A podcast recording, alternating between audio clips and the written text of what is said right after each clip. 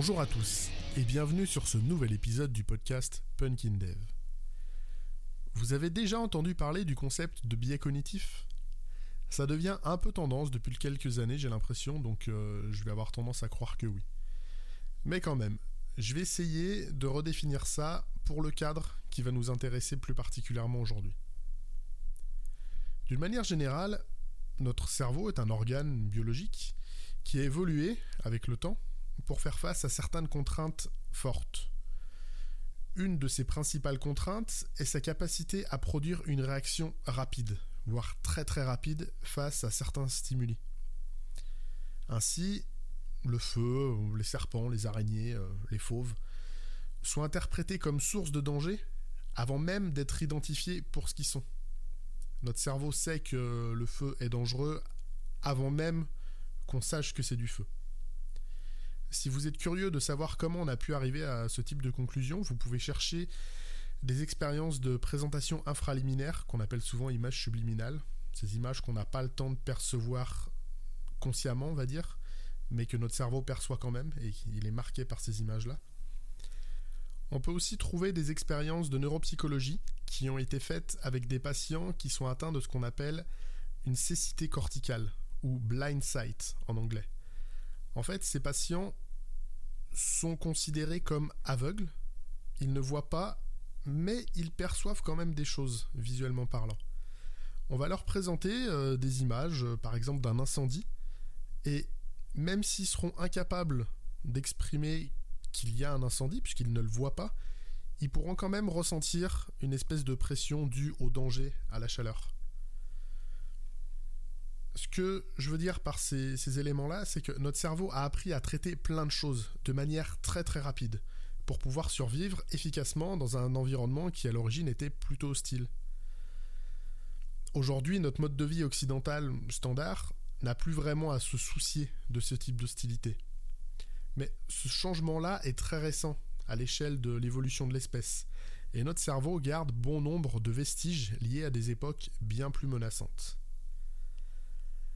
Ainsi, on effectue bon nombre de traitements de manière totalement systématique et automatique sans même en prendre conscience. Si vous tapez biais cognitif dans une recherche Wikipédia, vous allez obtenir une liste longue comme le bras. Mon but aujourd'hui n'est pas de recenser tout plein de biais, mais plutôt d'en extraire qui pourraient avoir un lien avec le dev et qui pourraient donner en particulier des raisons d'être à TDD. Grâce à ça, euh, comme quelques petits péteux euh, charlatans, bah, des auteurs qui vendent plein de bouquins, je pourrais titrer cet épisode de manière tout à fait modeste euh, Ce que les neurosciences nous apprennent sur le développement logiciel. Bullshit. Il n'y a pas du tout de neurosciences ici. Juste un petit peu de psychologie cognitive et d'un niveau plutôt basique en plus. On va rentrer dans le vif du sujet avec l'effet Dunning-Kruger. En voilà un qui commence à être plutôt connu, mais du coup à être ressorti un peu à toutes les sauces. Reprenons doucement. Ce biais s'exprime par l'incapacité que va montrer toute personne novice dans un domaine à évaluer correctement la difficulté et la complexité réellement inhérentes à ce domaine. Ainsi, les personnes victimes de cet effet auront une forte tendance à surestimer leur connaissance du sujet et à faire preuve d'une confiance en eux souvent excessive par rapport à leur capacité réelle sur ce sujet. Quel rapport avec le dev d'une part et avec TDD d'autre part? Alors, je pourrais facilement évoquer les jugements précoces genre euh, euh, TDD s'applique pas sur mon projet ou alors euh, j'ai fait un kata go pour utiliser TDD sur mon vieux legacy de 15 ans d'âge. Ces erreurs de jugement sont clairement imputables à l'effet de Nin-Kruger. Mais ça ne dit rien sur la pratique même de TDD. Pourquoi et comment TDD pourrait nous aider à échapper à cet effet? Une des clés de TDD, c'est d'écrire un test permettant de valider un résultat et ensuite d'écrire le code. Ainsi, la conception va émerger des besoins réels exprimés au travers des tests. Cette démarche même va à l'encontre de ce qu'on nous apprend souvent à l'école. Fais ta conception d'abord, puis code ensuite. Sauf que si on fait d'abord la conception, on a de très grandes chances, selon une étude au doigt mouillé de moi-même d'environ euh, une sur une, Une très grande chance donc de se retrouver victime du Dunning-Kruger, car tant qu'on n'a pas écrit de test et commencé à produire du code, et du coup affiner notre vision de la tâche, on aura une vision biaisée du problème métier et des réalités d'implémentation. On s'estimera globalement à tort capable de mener tout ça plutôt simplement. Vous avez noté, j'ai dit estimera. J'ai employé le terme estimation. Est-ce que j'ai parlé d'estimation et de notre incapacité à en fournir des fiables? Dunning-Kruger. Pour moi, seule une forte expertise sur le métier et sur le code d'un logiciel peut nous permettre de ne pas trop mal estimer notre propre niveau vis-à-vis de ce logiciel.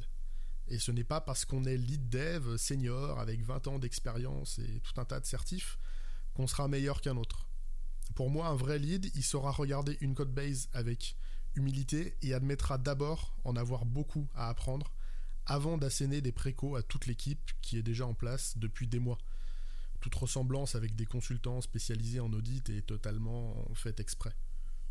Pour le biais suivant, je vais vous présenter une petite expérience à refaire chez vous, avec des gens qui ne la connaissent pas du coup. Alors, elle n'est pas de moi, mais j'ai pas trouvé plus efficace pour illustrer mon propos. Je vais créer une règle mathématique qui régit une suite de nombres. Je vais ensuite vous proposer trois nombres qui satisfont cette règle. Et vous, à partir de suggestions de nombres suivants, vous allez devoir découvrir la règle que j'ai créée. Comme on n'est pas télépathe au moment où j'enregistre, je vais jouer à proposer des nombres à partir de ce que j'ai déjà entendu dans cette situation. Donc j'ai ma règle en tête. Voici mes trois nombres. 2, 4, 6. Les propositions que je reçois généralement sont 8, 10, 12. Quand j'ai donné 2, 4, 6, la règle des entiers pairs a été la première à venir à l'esprit. Donc les propositions qui sont venues derrière n'ont eu pour but que de confirmer que cette règle fonctionne. Et c'est vrai, ça fonctionne. Ça va bien avec la règle que moi j'avais. Sauf que c'était pas cette règle-là que j'avais créée. Je n'avais pas créé la règle des entiers pairs. Moi, je m'étais juste dit que chaque nombre devait être plus grand que le précédent. Donc 8, ça marchait. 64 aussi. 375 645 aussi fonctionnait. Le fait d'avoir une première intuition et de chercher systématiquement à la valider, c'est ce qu'on appelle le biais de confirmation. La meilleure solution pour prouver que l'idée des nombres pairs était la bonne, ça aurait été de produire des propositions qui l'invalident, comme 7 ou 11. Et en voyant que ces nombres fonctionnaient quand même, eh bien, la règle des entiers pairs, elle allait s'effondrer tout de suite, et il allait falloir trouver autre chose. Le rapport avec TDD maintenant, eh bien, dans TDD, on écrit les tests en premier et on s'assure qu'ils commencent par échouer. Un test qui n'échoue pas manque de valeur car on ne peut jamais vraiment être certain qu'il va valider ce qu'il prétend tester. J'ai eu ce souci il n'y a pas si longtemps sur une appli dans laquelle les devs avaient écrit des tests après le développement. Quand j'ai repris le code, j'ai pensé pouvoir m'appuyer dessus. Et du coup, sur une évolution métier, je me suis dit qu'un des tests risquait de cracher après une des modifs que j'avais faites. Et sauf qu'il n'a pas craché. Et c'est ainsi que je me suis rendu compte que une collection entière de tests ne testait en fait quasiment rien. Je sais même pas ce que ça testait. Ils étaient au et on était content. Les devs qui les avaient produits ont juste dû se dire euh, Ah, mon truc marche, le test est au vert. Bon, bah c'est ok, ça va, je passe à la suite. Le fait de passer par l'étape d'échec des tests empêche par essence même le biais de confirmation de s'épanouir, de s'exprimer. Et un effet de bord assez sympathique de cette démarche, c'est qu'avec un peu d'habitude, et même pour des sujets euh, hors dev, hors tech, vous irez plus facilement chercher la contradiction que la confirmation. Et je pense que c'est une excellente habitude en termes d'hygiène mentale. Voilà un épisode que je souhaitais faire depuis assez longtemps. Ayant initialement suivi une formation dans les sciences cognitives avant de retourner coder, c'est un sujet qui me tenait particulièrement à cœur. J'espère vraiment vous avoir donné envie de vous documenter sur les biais cognitifs et les impacts que ça peut avoir dans notre quotidien, et que vous aurez maintenant de nouveaux arguments à faire valoir à ceux qui ne croient pas en la pertinence de TDD. Je vous souhaite une bonne semaine, je vous dis à mardi prochain pour un nouvel épisode. D'ici là, faites attention à la manière dont vous vous injectez des informations dans la tête, et surtout, geekez bien, codez bien.